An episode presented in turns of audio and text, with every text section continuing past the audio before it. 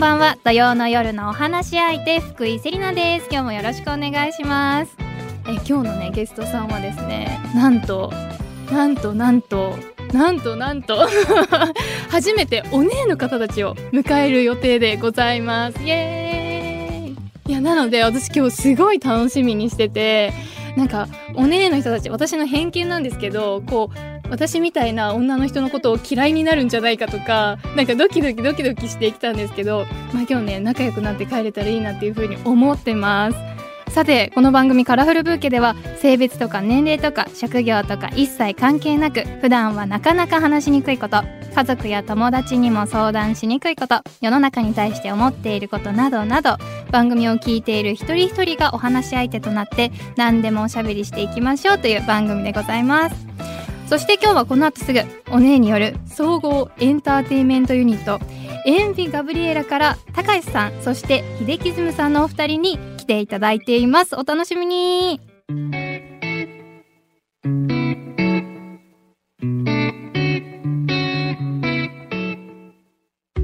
さあ改めまして福井セリナがお送りしています文化放送カラフルブーケ今日のお話し相手はお姉による総合エンターテインメントユニットエンビーガブリエラから高橋さん秀樹ズムさんですよろしくお願いしますはい、それでは私たちのいつもの挨拶をさせていただいてもいいですか？お願いしますはい、行きます。ママのたかしです。チーママの秀樹ズムです。今日は二人合わせてエンビーガブリエラです。よろしくお願いいたします。ダララチューダララチュ いやそして改めてエンビーガブリエラのプロフィールをここでご紹介させていただきたいと思います、はい、アーティスト作家としてメジャーアーティストにも楽曲提供をしている高橋さん。そしてアーティストタレントとしてテレビやイベントで活躍する秀樹ズムさん。ダンサーとしてイベントなどで活躍する亀さん。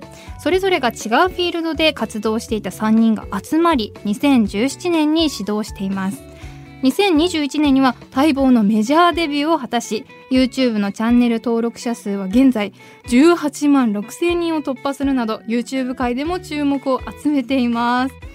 2017年に活動をスタートということでしたが、はい、そもそもこの3人が集まったきっかけみたいなのって何だったんですかね？はい、あのそもそも3人ともソロであの今説明していただいた通りの活動をしていたんですけど、はい。まあ、3人ともそれぞれ知り合いだったんですね。ええ。あのプライベートで仲いいというよりは現場で一緒になったことがあるっていう顔見知りだったんですけど、まあ、私が作家の活動をしばらくしててやっぱりちょっと歌いたいっていうマインドになった時に、まあ年もアラサーユニットって言ってるぐらいですからいい年だしこれがもうラストチャンスだなと思ったタイミングで、その時私が曲の提供を秀樹ズムにしていて、はい。でこのあのおかまがあのー そうです。そうですね。このおかまがあのソロライブをしてたんですけど、はい。なんか見ててすごい刹那的なものを感じてあなんか切羽詰まってる崖っぷちだなみたいなはい。のを勝手に感じて終わった後にもうちょっとさ一人だと無理じゃんって。だからちょっと寄り合い作んないっつっておかまの寄り合い作りましょうっつって、はい。多分それの方がうまくいくからって言って。えなんか素敵じゃないですか。そうだからもうラストチャンスだからって、もうお互いラストチャンスっていう意味で本気でちょっとユニット組んで、ちょっと全力で取り組んでみないって言って、え熱い。私ももうその時やめようと思ってたんですよ。音楽とか芸能自体を。はい。で私自身もそのお誘いもらった時に、うん。あもう私もラストチャンスだなと思ってっていうところもあって、いやなんかそういう時にこう自分が切羽詰まってる時に声かけてもらってこう気持ち的にはどんな感じだったんですか？あでも逆にやっぱりやめようと思っていたからえー、やめようと思ってたんだけどみたいな。マジここにか来てっていうみたいなそう感じですかね。どうしよっかなっていう、はい、あ悩んだんですね。悩みました。やっぱり揺らぎましたねすごい、ええ。しかもあの私たちこの始める前そんなに仲良くなかったんですよなんなら。うん。なんかこう知り合いだったんであすかね。そう曲を提供している側とされている側みたいな感じで、ええ利害みたいな、利害みみたいな。たいな感じで。まあなんか嫌いとか好きとかっていうよりも、はい。合わないだろうなって漠然と思ってるみたいな。ああ、うんそういうちょっと壁があったんですね。そうですね、うん。プライベートではだからこう遊ぶこともなくって、うん。っていう感じだったんですけど、まあ本当にこう組んだ時はもうそれこそお姉で、まあ、ゲイであることをカミングアウトしていて、でパフォーマンスがちゃんとできる。でまあ見た目もまあそこそこいいっていうことをいろいろこうふるいにかけた時にやっぱ近くにそういう人ってあんまりいないので、はい。あ秀樹がいいなっていうふうにこうライブを見て思って。運命の出会いだったんですね。まあ、ある意味そうかもしれないですけどね。どうなんですかね、そうかもしれないですね。いや 誕生日占いとかで、はいあのソウルメイトみたいなのがあるんですけど、ここの日付がどっちもソウルメイトにえー、なって。てとか、めっちゃ信じちゃう。そうなんめちゃくちゃ信じちゃうそういうの。絶対運命じゃないですか。ねなのかなと思いながらまあもともと私そのたかしの作る楽曲のすごいファンだったんですよ。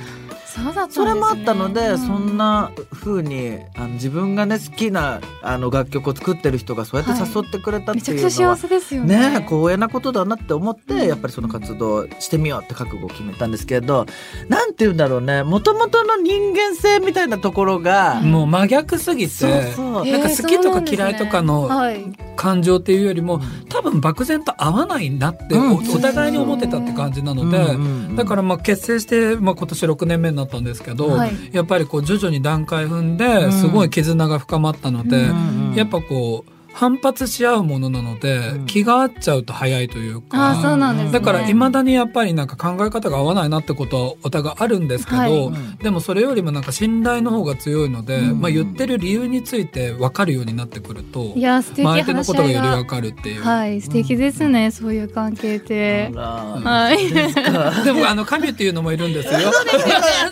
神さんはここにどうやって入ってきたんだろうと思って。そうでな2人で話した時にやっぱりユニットやりたいねっていうのでやっぱはい。私たちそのデスティニーズ・チャイルドとか、 MAX とか、スピードみたいなのがすごい好きだった世代なので、やっぱりそういうグループやりたいねって言ってたから、まあ3人ないしは4人がいいねっていう話をしてた時に、あの神が共通の知り合いで,、はい。で神って知ってるみたいな話になって、あ顔がいいからちょっとナンパしようみたいな。なんか顔がいいにも結構種類があるじゃないですか。うん薄顔とか濃い顔とか、うんお二人のこの顔のいい基準は何だったんですかね？あもうなんか好みとかじゃなくて造作がいいってあもう造見た目造形美がいい。確かにすごくお美しいですもんね。うんうんうんいやそうだったんですね。いやなんかいろんなストーリーがあるんですね。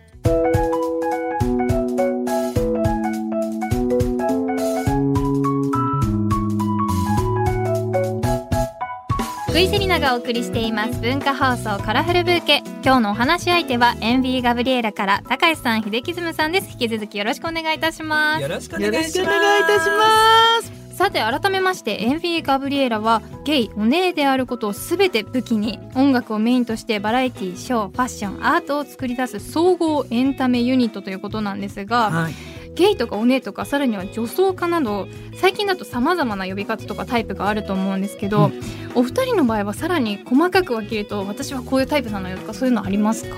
ああ、なんか意外と、うんなんかそういう話とかもよく3人でしてみたりとかはするんですけどそうなんですね。まあ、自分のことすごい詳しくはわからないですよね。ん。どう読んでもらうのが適切かどうかっていうのが、はい。うんうん。なんか今こうおっしゃっていただいたみたいに、LGBTQ っていう枠の中でもすごい細分化してるので、うん。なんか私たち当事者って言われる分類だと思うんですけれども、うん。そんな当事者ですら、もうわからないぐらい今種類があるので、いやそうなんですね。うん。だからなんかもう皆さんお会いする方にはもう好きに呼んでくださいというふうに言っています。いやありがたいですね、うん。なんかこう聞く側もなんかどういう風に聞いていいんだろうみたいな、うん。なんかこうちょっと迷う時があるので、はい。なんかそういう風に何でも呼んでいいよっていう風に言っていただけるとすごく心が軽くなるところはあるんですよね。あー嬉しいですね。うんまあ我々に結構限る感じでもあるかもしれないんですけどね。あそうなんですかね結構やっぱりそのゲイはゲイみたいな風にやっぱりこう自分でくくっている方とかもまあいらっしゃるので、まあ確かにかなりすごくなんかデリケートな話題だよなっていうのは感じるんですけど、まあ我々はもう好きに呼んでくださいみたいな。ありがとうございます。おかまでもおねでも何でもいいです好きに呼んでくださいみたいなスとタイルってもありがでたいです。なんかここになんか全てを武器にっていうふうにあの、まあ、説明に書かせてもらってるんですけど、はいやっぱりなんかそれを掲げている以上やはりそれについて聞かれたら説明しなければいけないという義務があるなと私たちは思っているので、うんうんはそこでなんかいや私たちのことをなんかおかまって言わないでくださいとかって言うと、もうちょっとそこの時点でなんかとっつきづらくなっちゃうじゃないですか、うんだから、うんまあ、分からないことを聞いていただいてる方が、うん。なんか悪意がなく聞いてるっていうのが分かれば、うんこちら側はあの詳しく丁寧に説明してあげるのが、うん。なんか人的にも平和かなっていうふうにはうん思うので、なんかそういう世界を目指しているので、はい。うんうん、何でも聞いてくださいっていうふうに言っていやそういう風に言っていただけるとめちゃくちゃありがたいですよね。ななんかこう私たちもそれぞれの呼び方になんかどういう意味とかなんか背景があるのかっていうのはやっぱりよくわからないところもあって、全く悪気もなくそういうふうにお呼びしたりとか、そういうこともあるので、なんかこうなんか辞書みたいなのもむしろ作ってほしいぐらい。ですよね。だから悪気がないのに聞いてるのに、うんそれに対してなんか怒りで返しちゃうと本当に負のスパイラルに陥っちゃうから、ん確かにそうですね。なんか当事者ですらわからない呼び方だったりうん。するのがあるから、はい。うんやっぱりなんかそういうのを聞いてくれたっていうのが嬉しいと思いたいっていうのが、うんうんうんうん。本当にね。いや嬉しいありがとうございます。うん。なんかこういう風に自分がおネイとかゲイとかそういう風にだなっていうのに気づいた瞬間とかタイミングってあったんですかね？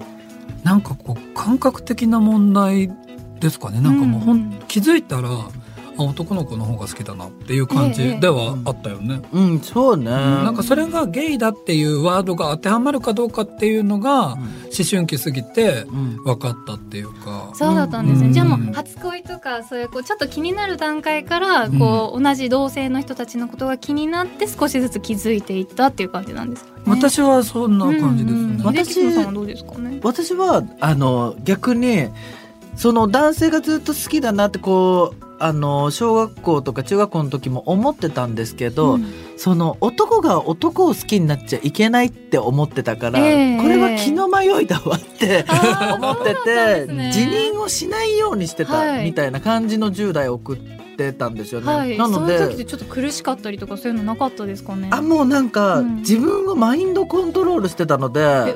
なんかあの辛いとかもなく、うこれはもう何かがおかしいんだ気の迷いだわって思ってたから、だから普通に女性とも付き合ったりとかもしてたんですけど、はでも徐々にやっぱり周りでこうゲイの方が出てきた時にあ男が男を好きって言ってもいいんだって思ってかうん。ら全てが解き放たれて。解き放たれて狂い咲いてる感じ。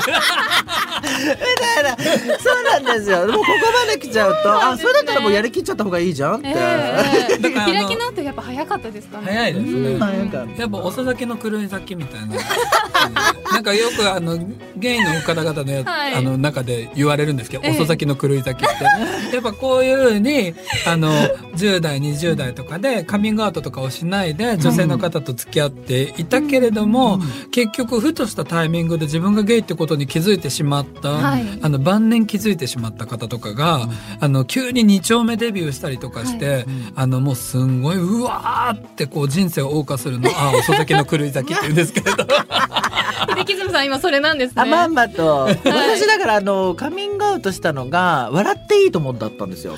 えー、そうだったんですそうか。その時におねめんコンテストっていうのがあっておねめんコンテストそんなのあったんですか？知らなかった。イケメンを決めるコンテストみたいなやつで、はいえまさかの優勝しちゃって。えすごい。でそれでそこから半年ぐらい笑っていいとも出させていただいてたんですよ。そうだったんですね。そうでその時にその時も自分がゲイだっていう辞任がなくてえ、おおねえおねめんコンテスト出てたのに？そう。でも喋り方とかはずっとこはいうなんか「おね」みたいだねとか言われてたけどなんか「えー、そんなことないよ」なんて言いながら。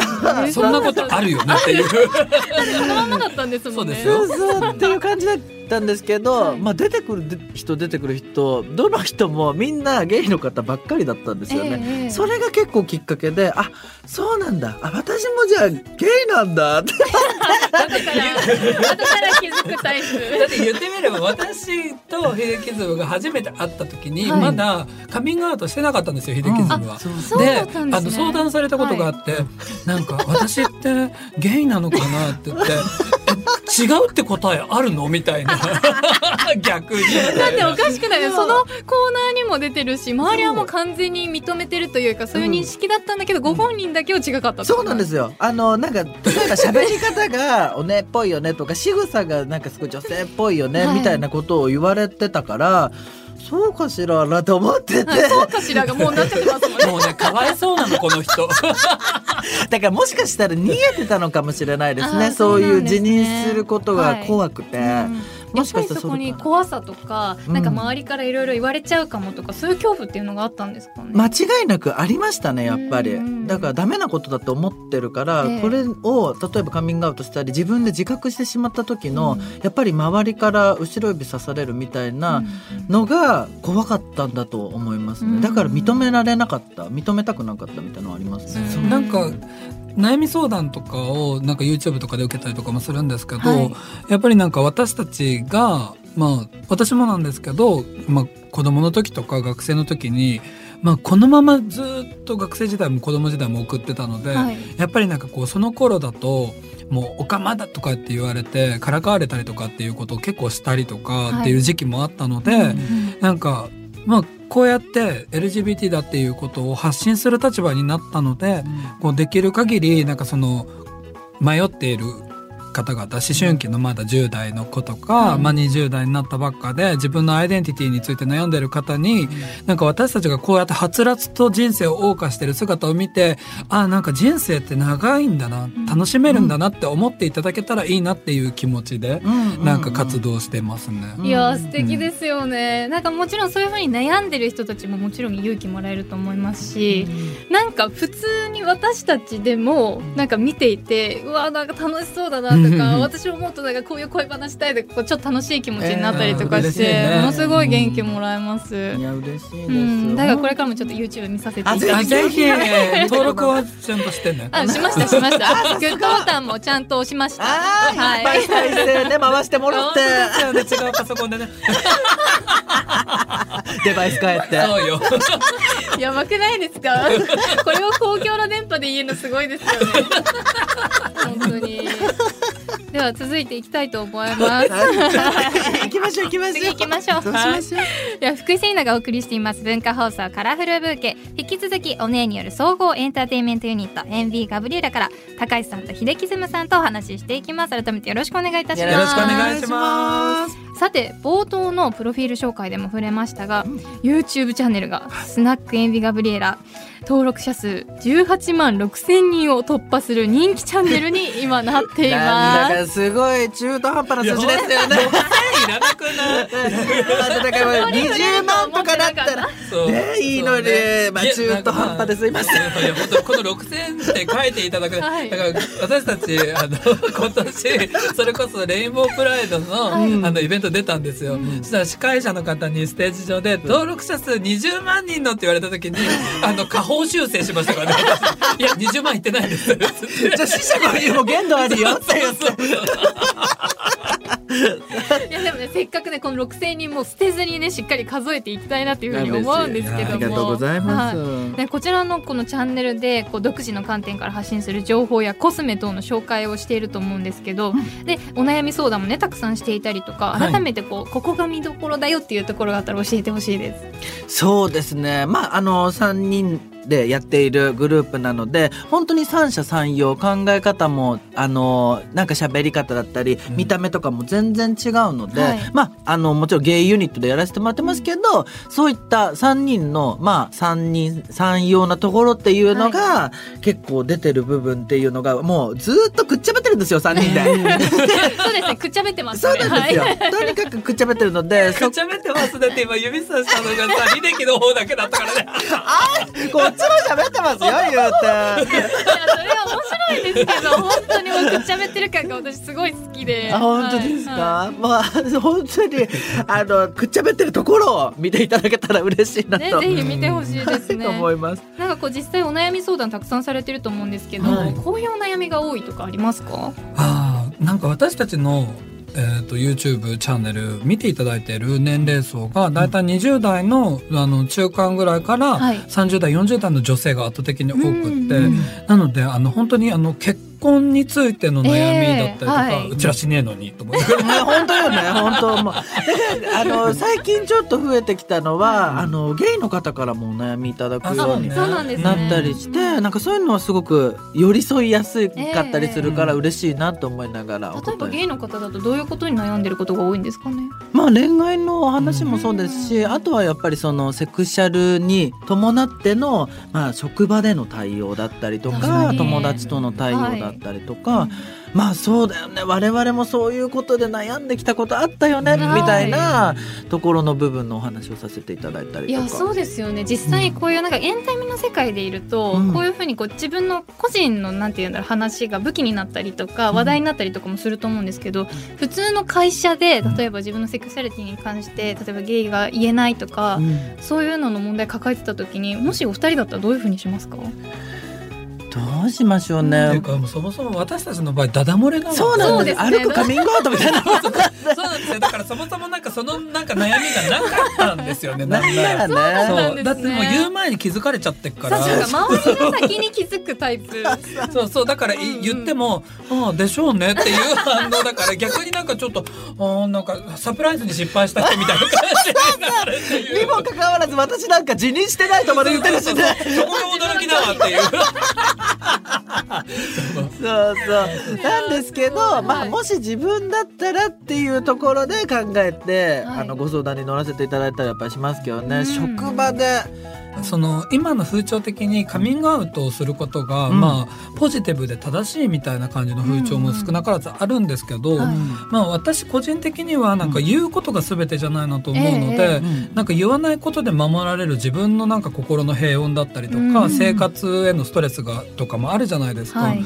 だからなんか無理して言わなきゃいけないと思わなくてもいいんじゃないのっていう話はするんですけど、うん。なんかそれでもなんかその自分をオープンにしていきたいんだったら、うん。やっぱりなんか自由を手に入れるためにはリスクが伴うので、はい。うんまあ一つ勇気を持って一番信頼できる人に言うのは手なのかなとは思うんですけど、でも言うてみればなんかそのセクシャリティをなんかこう言うタイミングってなかなかないじゃないですか会話の中で。そうですよね、うん。なかなか今日私のセクシャリティを発表しますならないそうそうそうそうそうならないですよね。ならないですよね。だから本当に困ったなって思ったらやっぱ職場の一番こう信頼できる人とかそれこそ上司だったりとかっていう人にこういうことで困ってるっていうあの話をすればいいんじゃないかなと思うので、うん。なんか無理やりなんかこう言わなきゃいけないっていうプレッシャーを逆に抱えない方がいいんじゃないの？っていう話はしますけど。鬱陶しさみたいな感じはあるかもしれうん。ない伴うかもしれないですよね。なんか例えばそれこそ職場の人に結婚しないのって言われるとか、女紹介するよって言われるみたいなので、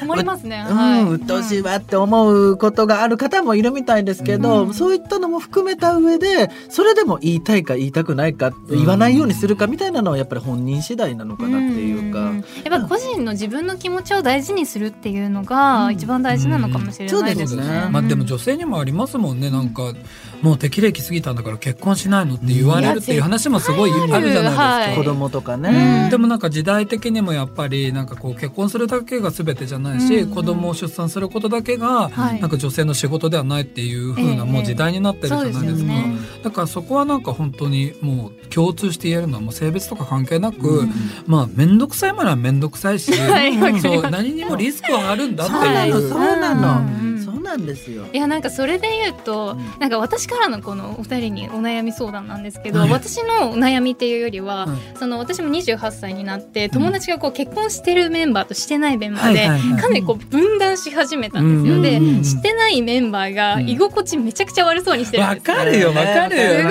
いそれが見てて嫌で、うん。このしてないメンバーに、うん。なんか結婚したいと思思ってると思うんですけど、うん。なんかどういうふうに気まずくならないようにするなんか魔法の言葉とかありますかね？えしばらく会わない方がいいです私もそうなんです。か？えーだってもうなんかだってもうけそうなの？結婚したら明らかに考え方が変わるし、うん中心になるのは家庭じゃないですか、うんで子供も生まれたら子供の話になるし、はい。でも子供産んでない結婚してないグループっていうのはそれをもう聞くだけしかないし、うん今まで楽しいと思ってたことが多分もう結婚した子たちは楽しくないというか、うん。それどころじゃないじゃないですか。うん。まあそれもあるかもしれないです、ね、世界も違うし話も合わなくなってくるから、一番いいのは合わない方がいいですよね。でえーなん5年10年いやえーいやいやでもごでもそれで5年10年して落ち着いてきた時に、また会った時に、うん。なんか大変だったねとか今どうしてんのって言って、うん。仲いい人はまた仲良くなるし、うんはい。無理やり仲良くさせようとしない方がいいと思う。いやーそうなんだ、うん。そういうもんなんですね。ねそうよね。なんかその会話をしてて、はいつまんないなってふと思っちゃう瞬間が出てきそうな気がすいやるんで絶すよね。対そうなんですよ。なんかそのうん結婚、ウェディングの話をめっちゃこうしてる組とかをするんですけど、なん。なんか多分ものすごい先だしなとか思ったりもするし、うん。なんかあと結婚してない組で結婚しようと思ってすごいいろいろ頑張ってマッチングアプリとかやってるんですけど、なんか頑張れば頑張るほど空回って変な男にこう なんか いい経験。そうよそういうのは23か月後にネタになるから そうそうだから結局そういう会話が合わなくて、なんか嫌顔でも居心地がちょっと悪くなって、自然よとねフェードアウトするようなきっかけはあるかなっていう気はしてて、うん。はい。でも無理やりそれで話合わせて、はい。でなんか何思ってもないようなことを言うよりはちょっと距離を取って本当の友達だったら別に明日会おうと1年後会おうと5年後会おうと一生友達なんですよ。いや間違いないですね。そうそうそうだからその間に今自分がやっぱりその自己実現のためにというか自分のためにあの居心地のいい空間にいるっていうのが移ろい変わりゆくことは全然悪いことではないから。え待ってめちゃくちゃかっこいい回答じゃないですか？それってなんかこう私の場合なんかこうちょっと離れるのが寂しいから、うん。なんとか仲良くできる方法みたいな感じで考えちゃってたんですけど、うんなんかいろいろイベント考えたりとか、いやでも一回離れるのもいいのかもしれないですね、なんか離れるって決めなくていいと思うんですよね、自然と別になんはい。か会いたい人と会えばいいしんっていうだけの話で、へえ本当にすごい。カウンセリングルーム開いた方がいいと思います。薬剤師が何言ってんの？よ、こっちがお願いしたいわ。あじゃあうちらがカウンセリングして薬の調合をしていただくそうですそうですそうです。ね隣で立てましょう。じゃあ共同はいビジネス、共同でお願いします。処方箋出すあ側。そうそうそう やばい喋りすぎて怒られました。怒ってないですね全然。次行きましょうさあそしてエンフィーガブリエラの皆さんですが現在デジタルシングル BL が絶賛配信中となっております。はい。こちらも高橋さんが楽曲作成ということなんですが、うん。はい。今回の楽曲のテーマやコンセプトをお伺いしてもよろしいでしょうか？はい今回のコンセプトは BL です。はい。めちゃくちゃ私も聞いた割には分かってました。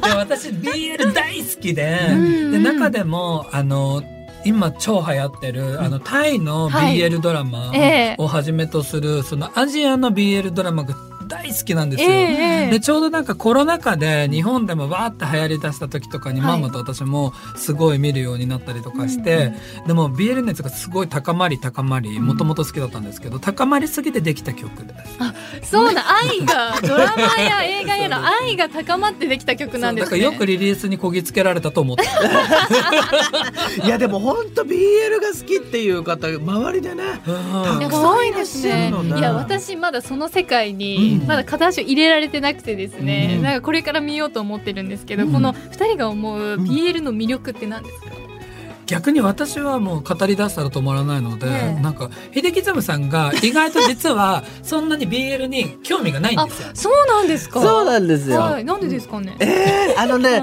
聞いちゃった。聞いちゃいます。私の結構二次元ですとか、はい。そういった創作ものよりも三次元派なんですね。あそうなんだから現実ではい。起こしたい、すごい。すごい。そうだからそれをねそそういった作品を見てると、はい羨ましくなっちゃってうん。辛くなっちゃうの。当事者になっちゃうんですね。そうそうな。んかそれこそ男女ものとかだったら、なんか逆に私にリアリティがないっていうか、はいっていうので見れるんですけど、BL とかになってくると一気に突然リアリティが出てくるから、こういうの私もやりたいみたいになっちゃって 辛くなっちゃってでもなんか。私思ったんだけどそれが真理かなと思ってだからこの BL っていうのがもともとうん。すごいアンダーグラウンドなうん。なんかこう世界世界だったりとかコンテンツだったりとかっていうことがなんか今すごい日の目を見てるだけであってうんこの BL というもの自体やっぱり女性の方が作り出した文化だからこの BL の世界の中では女性というものがほぼ存在しないし出てきたところで顔すら書き込まれないモブだったりとかするんですよ。そんな感じなんですか？い やそうですそうです。よ顔がバッテンみたいになってるなんか縦のやつでなんかデッサン中みたいな。本当本当。でなんか女性が出てくる BL の、はい。あの同人誌みたいなやつとかは、はい。あの表紙に注意書きでこの物語には女性が出てきますって注意書きを書いたりとかする。えー、そうなんそうですかそれでクレームになったりとかするんですよ。女性が出てくるみたいな。えー、そうなんですね。だから多分それは秀樹のマインドに近いんじゃないかなと思って、そうだからここに女性が出てくると急にリアルになっちゃうから、はい。男性同士のこの夢の世界を汚すなみたいな。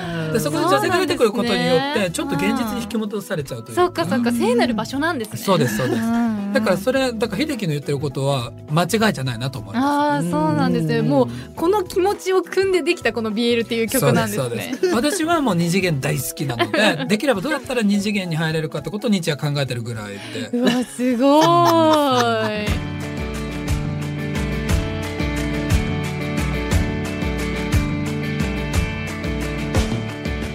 福井セリナがお送りしています文化放送カラフルブーケ。引き続き MV ガブリエラから高橋さん秀樹ズムさんとお話ししていきます。よろしくお願いします。よろしくお願いします。さてここからはトレンドブーケです。うん。世の中を明るく彩る最新の情報グッズやサービスイベントなどをご紹介していきます。今回のトレンドキーワードはトレンドガブリエラです。あーダララチューダララチュー。何ですかそれ。それ何なんですあかこれはですねあ何でしょうか？私のなんか口癖みたいな感じなんですけど。おもろすぎる まあ SE みたいなもんです。まあまずはねお二人のもうファッションからお伺いしていきたいと思うんですけども、はい。今あのお二人またはお姉業界が注目しているファッションアイテムってありますか、あああーお姉業界が注目してるみたいなものははないんですけど。ただ私が超おすすめしている夏のグッズがあるんですけど、これも最近いろんな人におすすめしてるんですけど、はい。あの私結構ファンの人も知ってるぐらい超代謝がよくって、ね。汗をすごいかくんですよ。えー、でそれもあって夏が大嫌いで、はい。なんか服の汗じみとかすごい気になっちゃうから、ええ T シャツとか3枚ぐらい持ち歩いてるんですよいつも。おーすごい、そうな私なんですが素晴らしいものを見つけてそれを皆さんにおすすめしていて、これがあのグンゼというあのブランドから出てる、はい。インティってやつなんですけど。インティこれがあのノースリーブの形になっていて、はい。脇のところに三重構造になってる、はい。あのパッドが入ってるんですよあね。汗を吸ってくれるんですね。そうですそうです、うん。それがちょっと割と脇のところまで来るぐらいパッドがあるので、えー、あのシャツとか色物のシャツとか着てても、はい。汗じみが出ないってえいう。めちゃくちゃありがたいですね正直それ。マジで優れもので、はい。で色とかもなんかこう黒とかはい。ベージュとかあるんですけど、うんうん。なんでこのちょっとベージュっぽい色なのかっていうと、はい。シャツを着た時に黒とかだと透けてちょっと見えるじゃないですか。でもこの変なベージュみたいな変なベージュみたいな、このベージュみたいな色によって、はい。なんかこう透けが少なくなるから、ええ中にあ肌着着てんな変な形のみたいな感じにならないっていう。ああそうめちゃくちゃ大事ですよねうん。それっ大事。てもうもうワイシャツですよ、はい。この季節、うん。あのブラウス、ん。男性だったらワイシャツとかで、はいあのまあ、取引先とか、はい。職場に行った時とかに、うん。手を挙げた瞬間伸びをした瞬間にはい。丸い死神がみたいなあるじゃん。あれを考えたら、はい。このインティというものがマジ神アイテムえそれ神ですよ。私一回なんか合コン行って、うん。めっちゃかっこいいって思った人がいたんですよ、うんうん。えマジこの人超タイプだって思ったんですけど、もう最後の方汗のシミが、あーね。100年の恋も。そう冷める。本当に。あのもうお腹のくびれぐらいまで来ててこの、緊張してたそうよそうよ。こんな美人を本当よね本当にあもうめっちゃ汗かいてるって思ったらこうさーってなっちゃって、うんなんかこれもうどんな人でも来てほしいですね。そうですね。うんだからすべてのあの人類に勧めるなって。汗をかきやすい方とか男に。女どっちのもあるんですかメンズも？あメンズもレディースもあります。おいくらぐらいなんですかね？千六百五十円とか。安あい。解読すごいですよ。インティ千六百五十円メモっとこう。めっちゃメモってる。めっちゃ本気でメモってる。マジで買うそう私も買おうそうこれがめっちゃ今よくって、はいうんそうおすすめなんです。まあ、ファッションというかもう夏だからこそ、うんそうね見えないところに気を使うじゃないですか。そうですそうなねの。でエチケットですよね。そうですそうですん匂いとかねそうはいおすすめで。いや、うんうんもうお得な情報ありがとうございます。はーい。そしてなんでも秀樹ズムさんがグルメにお詳しいっていうふうにお伺いしたんいやですが。そんな言うても言うほどでもないですけれども、はいあの、はい。食が好きなんですね多分シンプルに、いやもしよかったらなんか美味しいお店とかうん。教えてほしいです。私も結構食べログとかもお気に入りブワーって入れてるタイプなので。私も教えてほしい。シェアしたいですよね、シェアしたいです。美味しいお店とかなんか雰囲気がいいとか、うんうん。それに伴ってコスパがいいとか、い。やそれ大事ですよね。ね。バランスが取れてるところがいいなって思うんですよそうなんねいやです。すごいですよ、うちらねそのメンバーで食事行くってなった時に、なんかちょっと待ってみたら秀樹がうん「でなんここどう?」って言ったら「今ちょっと調べるから」っつって「あここはね星がね何点なんだからね」っつって、はい。で行ったら行ったら待ってクーポンあるかもしれないから。もうクーポンおばさんって呼んでる待ってここクーポンあったになるじゃないですか。クーポンあったよみたいな。それで別にクーポンのやつが食べたいわけじゃないんだけどみたいな。やしかも大事なん10円ですよ。20円しか買わないクーポンでさ好きなの食べさせてみたいな。ちょっとでもお金振りたらないじゃないね嬉しいじゃないですかね。本当になんか T ポイント使えた今日みたいな。あ T ポイント派な T のポイント使えたりするんですよね食べる具だとね。大大事です事なんですよ。私楽天ポイント貯める派ですけあどそうなんです。そっち派ですね。うんそうあとペイペイとかね。ね大事ですよイント貯めたりとかね何の話してんの？グルメよ。グルメじゃないポイントじゃんこの話。トレンドよトレンドのトレンドはポイントが貯まるところがグルメ。いいところっていうね。それもある意味ポイント高いわよ。あそうですあじゃあ二人でもう、はい。あのちょっとこれ終わったら食べログで場所調べて、クーポン使いながら飲みに行きなよ。あ完璧よ。完璧ですそれ完璧だ必ず行きましょうありがとうございます。いやさてもう結構たくさんね喋らせていただいて、もう残念ながらそろそろお別れの時間となってしまいました。あっという間よなすいませんよく喋るもんでいえいえいえ。最後に今日お二人が感じたことなどを花言葉にして番組で素敵な花言葉のブーケを作りたいと思うんですが、はいまず高橋さんから花言葉いただいてもよろしいでしょうか？はい。今日はあの一番初めの冒頭のあの番組のはい。説明からすごく共感することがとても多かったので、私たちのあのハッピーハッピーウェイウェイドンチーというあのろくでもないタイトルの曲があるんですけど、その曲の中の歌詞の一節を、あのプレゼントしたいなと思います。はい、あの幸福論は自分基準という、はい、うんあのワードが入ってるんですけど、うんまあさっきの結婚観にしてもそうだし、んセクシャリティにしてもそうだし、はいっていうのは全部幸せは自分で作り上げていくものだよっていうワードなんですけれどかっも、こいい。なんかそれがこの番組にぴったりかなと思うので、はい。うんぜひ。ありがとうございます。続いて秀樹ズムさん花言葉いただいてもよろしいでしょうか？はい私秀樹ズムがお届けさせていただく言葉は自分好き